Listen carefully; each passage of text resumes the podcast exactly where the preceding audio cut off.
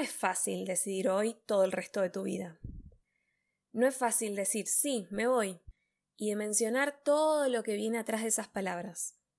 Claro que quiero irme para siempre de esta ciudad en la que todo es caos y subtes que corren de un lado al otro y no te dejan respirar. Claro que quiero irme a vivir a una casa en el medio de un pueblo que no tiene shoppings, ni colectivos, ni edificios que molestan y no te dejan ver la luna. Pero ¿quiero irme realmente a una hora y media al teatro más cercano? ¿A una compra online de mi librería favorita? ¿A un pueblo con tres restaurantes y dos bares de café? Generalmente no es lo que elegimos lo que nos hace dudar, sino todo lo que se queda atrás. No hoy, sino para siempre. Él vivió y va a vivir siempre acá. Aunque trabaje lejos, aunque le guste irse, aunque reniegue de lo que es.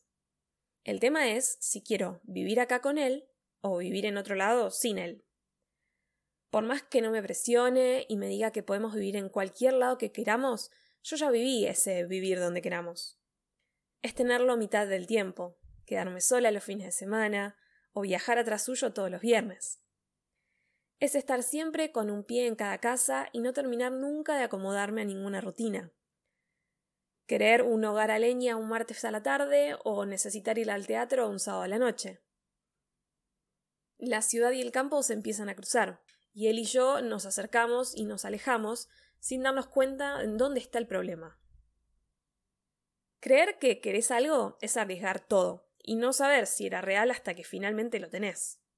Yo creo que quiero irme, pero ¿qué pasa si me arrepiento?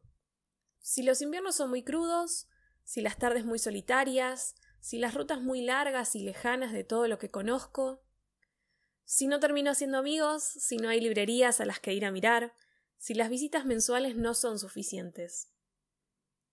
¿Cómo le pido a él que nos vayamos, una vez que accedí a vivir en donde siempre soñó? ¿Cómo le digo que no puedo, que no es para mí, que necesito volver? No, si me voy, me voy para quedarme, para tenerme paciencia en aprender cosas nuevas, para ocuparme de cosas que hasta ahora no me interesaban, para hacer el esfuerzo de adaptarme a un lugar desconocido, para darle tiempo al campo a que se adapte a mí también.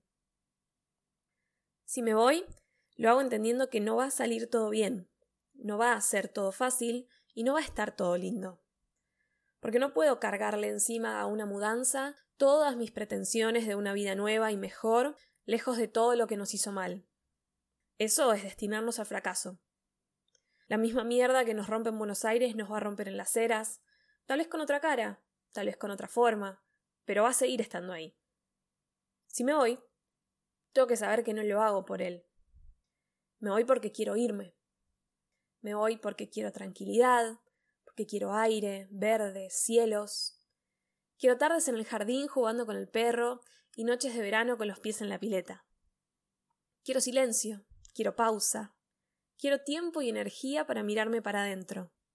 Quiero crear, quiero creer.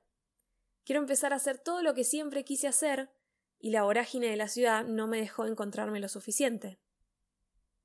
Sé que allá puedo hacerlo. Y por eso Creo que me voy.